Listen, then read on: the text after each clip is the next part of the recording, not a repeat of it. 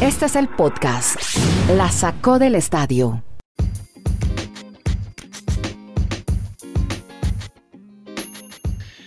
Llegamos al episodio 238 en este Geo Podcast de por streaming que originamos desde Chile, Estados Unidos y Colombia con Kenneth Garay, Dani Marulanda y Andrés Nieto Molina.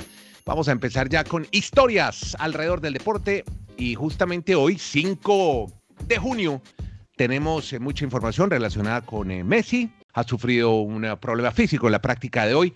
Parece que los señores del béisbol no se ponen de acuerdo. Estaremos hablando del comunicado de la NFL después de la polémica que generó ayer la opinión de, uno de, sus, de una de sus estrellas, Drew Brees, de la Liga de Portugal, de la Copa de Italia. Hay informaciones también del Cruz Azul de México, una historia lindísima que nos va a contar ya mismo Dani Marulanda. Hola, ¿qué tal Andrés? Por aquí le cuento que con un maravilloso clima en el retiro, como usted le dice, Ciudad del Retiro en Antioquia, Colombia, disfrutando nuevamente, gracias a usted, este podcast. Estoy que le digo la metrópolis del, del, retiro, la metrópolis.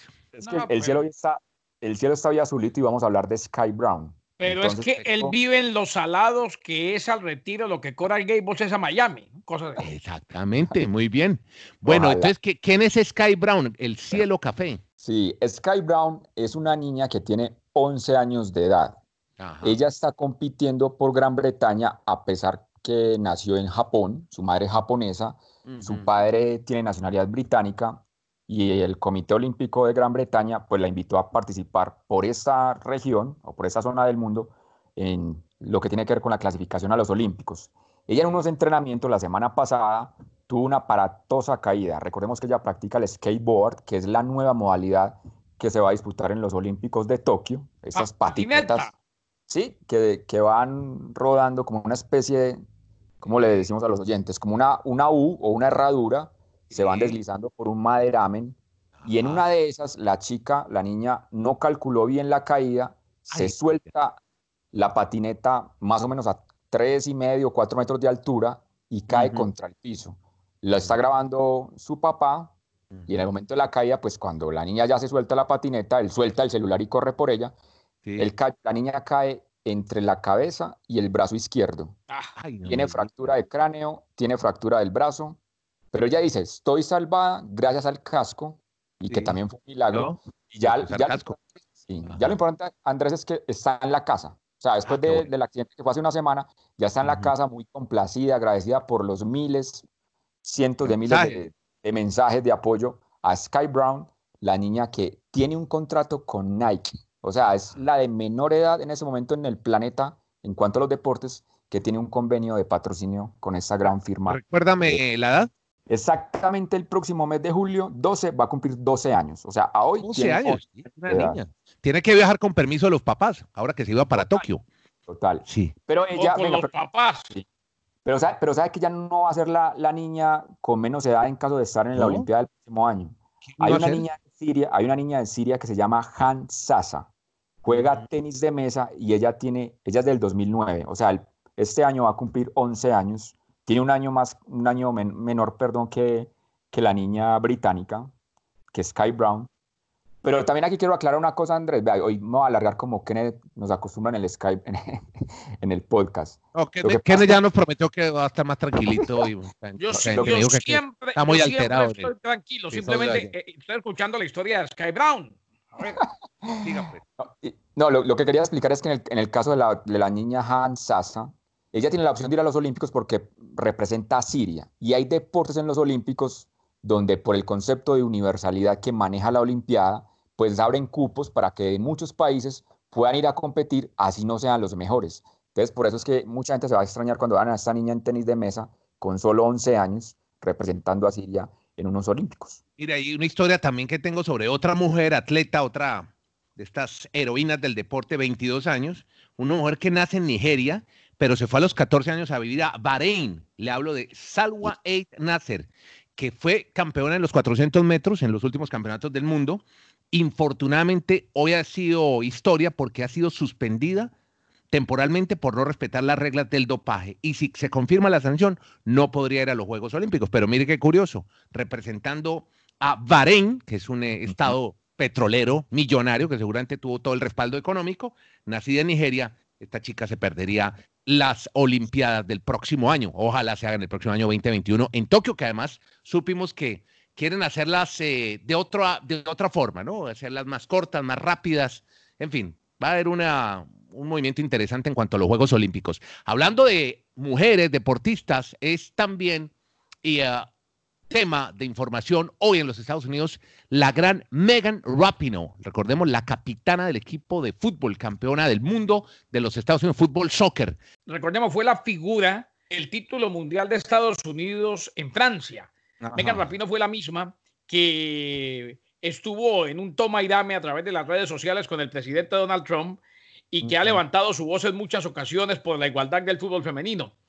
Rapino no va a estar, no va a estar, renunció a participar en el eh, torneo de 25 partidos que se va a jugar en Utah de la Liga Profesional de Fútbol Femenino. Así pues que el equipo de Seattle no contará con ella. Farid Benstisti, que es el entrenador eh, del ese de origen francés, dijo que se siente muy, pero que muy frustrado, pero que entiende. Eh, el hecho es que 25 partidos en un mes y el temor al coronavirus han hecho que Megan Rapino diga que no va a participar en esta liga que se va a jugar entonces en dos sitios en Utah y que tendrá su final en el Río Tinto, el estadio de Sandy Utah, donde juega el Real Salt Lake. Y entre otras, por ejemplo, hay varias eh, jugadoras de diferentes países que están esperando que se les dé el permiso para volver a Estados Unidos y unirse a sus equipos. Una de ellas es compañera de Megan Rapino, que no estará, no estará Megan Rapino, Celia Jiménez, una española que está buscando volver a tiempo. Pero lo cierto entonces que 25 partidos, o sea, la cantidad de partidos en tan poco tiempo y el coronavirus serían 25 partidos en un mes, en lo cual es demasiado desgastante para ella. Y el temor al coronavirus han hecho que Megan Rapino se niegue a jugar. Uno se imagina que esas serán las únicas eh, eh, motivos, esos serán los únicos motivos por los cuales Megan Rapino no juegue, porque recuerden que acaban de perder eh, la demanda que le hicieron a US Soccer en torno a la igualdad en cuanto a los salarios se refiere. Óigame, Kenny, ¿cómo es la historia? o sea, la liga de femenina de fútbol, de soccer, fútbol soccer, no la avala la MLS.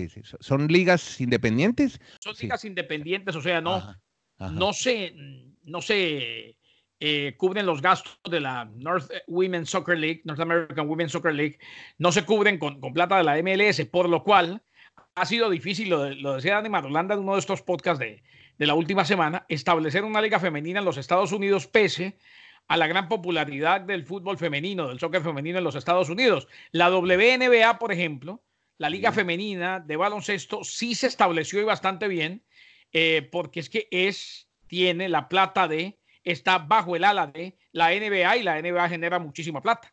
Claro, yo voy a, mencionar una opinión impopular. En los últimos 20 años, Estados Unidos ha tenido tres ligas femeninas y ninguna se ha podido establecer económicamente. Ni ¿Qué es lo que pasa, hombre, Dani? ¿Por qué no? Si, es potencia en fútbol.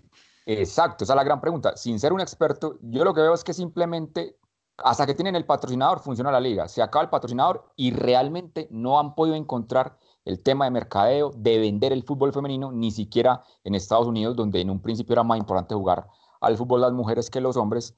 Y ahí digo que la opinión impopular es porque muchas ligas en Sudamérica, en las mujeres quieren estar a la, par de los hombres. Pero qué raro eso. pero hay una cosa, eh, esta liga eh, está directamente relacionada con US Soccer, con la Federación de Fútbol Soccer, mientras que la Major League Soccer es una entidad independiente. No, pero no, está, no depende de la US Soccer, la MLS. No, no, depende, pero es que una cosa es depender y otra cosa es que US Soccer mm, sea el que termine patrocinando la liga. Y por, pero sí me llama la atención que la MLS, con esos estadios que ustedes me cuentan, que en eh, Seattle 30 mil personas, en San José, California, 40 mil. A eso voy. El que cambió el futuro o el destino, mejor el destino, el que hizo que viviera esta MLS cuando estaba a punto de morir en el cuarto, quinto año de existencia, cuando Doug Logan era el comisionado, fue Dan Garber, comisionado que vino, que todavía está, que vino de la NFL Europa y dijo, señores, yo les propongo lo siguiente, ustedes dueños de equipos, construyan estadios. Al construir estadios cambia la estructura, no dependen tanto de patrocinadores, eso ya pasa a ser gravy. El estadio les va a dar una entrada bastante significativa durante todo el año. Ya. Entonces, con esa estructura se mantuvo la MLS. Lo que pasa es que para que eso suceda, con las mujeres tiene que ser en ciudades demasiado intermedias, donde no haya mucho como para ver. Ah, no, seamos claros. vaya plan para el fin de semana. Andrés, seamos claros. Seamos claros, vuelvo a ser impopular. El fútbol femenino todavía no vende en expectativa para ah, no, un, pero ojo, Dani, común. Dani, Solo no es, Dani, sí, Dani, no es impopular, es la verdad. O sea, es muy difícil pedir igualdad más allá del género cuando una liga produce 100 eh, y la otra produce 5. Es muy complicado. Total. Yo, digo impopular porque estamos en la, en la época, en la generación, en la, en la etapa de, la igualdad, exacto. Todas esas campañas, pero hay que ser real, realistas. El éxito de la selección de Estados Unidos en el Mundial de Francia fue simplemente ese mes, pero de mm. ahí la gente no vuelve a hablar de fútbol femenino. Lo que vimos en el pasado Mundial de Francia 80 mil personas en un estadio, ¿eso es un espejismo o qué, qué fue lo que yo vi? No, no lo es. No, lo es. No, lo, no lo es no lo es, pero hay que entender una cosa. El fútbol femenino como tal no produce lo que produce el fútbol masculino. O sea, esto es, lo equivalente. Es normal, es normal. entró gratis al estadio, los que fueron al Mundial de Francia. No, Andrés, no lo lleve, no lo lleve allá. No lo lleve allá. Que extremo, está, se está yendo a otro extremo. es normal. Evidente, hay más jugadores, más ligas, que la mujer pida más participación y ustedes dándole con el sombrero. No, un momentico. No, no, no, no, no, estamos dando con el sombrero, estamos siendo realistas. Un momentico. Pedir es un proceso de años. Es un proceso de años. Pedir participación está muy bien. Lo que no podemos es decir mentiras, Andrés. Sí, a ver, el fútbol masculino genera mucho más dinero que el fútbol femenino. Se puede mejorar el salario de las jugadoras, claro, y esa sería la igualdad, o así lo entiendo yo. Lo que no pueden es pretender ganar lo mismo que da el fútbol masculino, porque el fútbol masculino genera mucha más plata. Eso es lo equivalente a que las enfermeras de la noche a la mañana pidan ganar lo mismo que los doctores. Muy complicado. Sí, eh, yo no sé, yo, yo creo que más depende, lo que estoy viendo en mi perspectiva, pero por ejemplo en Colombia hay mucha misoginia con el tema. Hemos oído a directivos decir que eso genera lesbianismo. Por ejemplo, a mí esos comentarios, a mí me parece que les falta más infracción y directivos que le crean al cuento. Pero, eso, no, momentico, pero ese comentario... Ese comentario ya es un comentario discriminatorio, lamentable, picapedrero, y es para que lo sancionen y lo saquen del fútbol a, a Camargo, al senador. Pero si hablamos solamente de números, entonces para que a mí me paguen lo que gana Madulanda, tengo que producir lo que gana lo que, lo que produce Madulanda. No puedo, no puedo pretender por simple igualdad ganar, lo, que gana y que produce 10 veces más que yo. Los, directivos no le creen a la mujer jugando fútbol, no han creado una infraestructura de una empresa y una, Andrés, Andrés, venga, mi punto. Es un proceso de muchos años. En Colombia la liga de, hombres lleva más de 70 años y hay equipos que no tienen una constitución de organización todavía. El fútbol femenino lleva cinco, no lleva ni cinco años. ¿Cómo pretenden que en cinco años igualen un montaje de 70? Ejemplo que puedes poner donde los directivos son unos petardos en su mayoría. No, bueno, entonces eso, se la cambio. Olvidémonos de Colombia. Sí, Olvidémonos de Colombia. Pero los países desarrollados. Eh, países bueno, hablemos de Estados Unidos. Es que hablemos de Estados Unidos. ¿Usted se imagina donde las chicas de la WNBA le dé por pedir mañana igualdad salarial con los hombres? Se acaba la liga. Que gana LeBron James, eh, no lo van a lograr. O, sea, lo, que, lo que sí pueden tener es proporcionalmente un salario decente y ese lo tienen.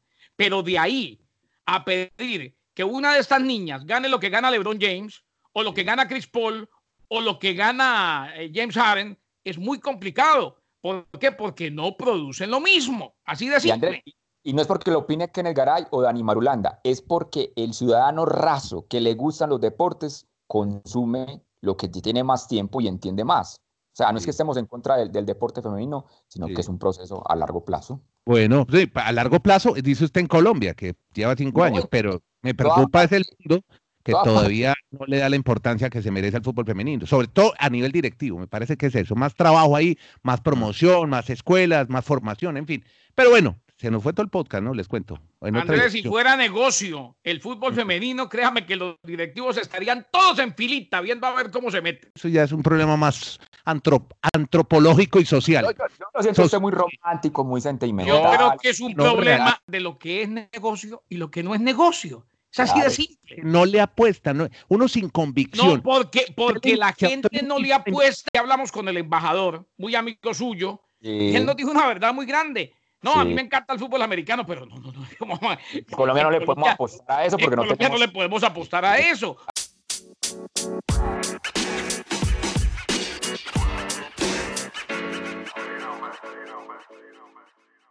Bueno, mire, eh, NFL, hombre, comunicado después del, eh, del, del berenjenal de Drew Brees de ayer. ¿qué, ¿En qué va el tema, Dani? Sí, la NFL, comunicado oficial, apoyando la marcha, o más que todo la marcha, la campaña Black Lives Matter. O sea, las vidas negras importan. Aparece Patrick Mahomes, aparecen grandes figuras de la NFL en un video bien editado y todos pues dando su, y, su apoyo, sus frases con respecto a toda esa situación de segregación racial y anti temas de discriminación frente a los negros en los Estados Unidos. ¿Cómo es el rollo de Cruz Azul, hombre? La historia del equipo mexicano, el popular equipo mexicano, Dani. Bueno, hay tres directivos que están sindicados. Ya los abogados demandantes han encontrado algunas cifras que sorprenden. Él es Guillermo Álvarez, lo recuerda más bien Don Kenneth como el popular Billy Álvarez. Eh, desde 1980 está a cargo de Cruz Azul. Las irregularidades que han encontrado son 98 cheques cobrados para él mismo, pago de 200 millones de pesos mexicanos, que eso equivale casi a 18 millones de dólares, en 14 empresas fantasmas. Además de 44 millones de dólares en estas cuentas, que tienen también a un consejero jurídico del presidente anterior, del gobierno de Peña Nieto. La pregunta acá es que ya el señor Billy Álvarez, en dos administraciones de la presidencia de México, también ha tenido situaciones similares y él, él siempre ha salido avante.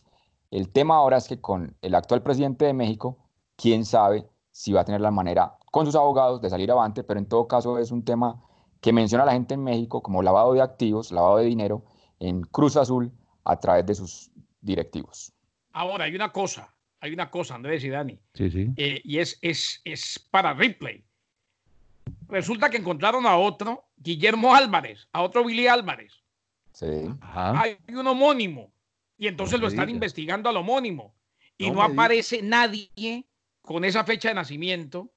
Eh, o sea, ese homónimo que existe no lo encuentran. Ajá. Y entonces todo parece indicar que son la misma persona. No me diga. Sino que firmaba unos cheques con un nombre y otros con otro, ¿qué? ¿Cómo es?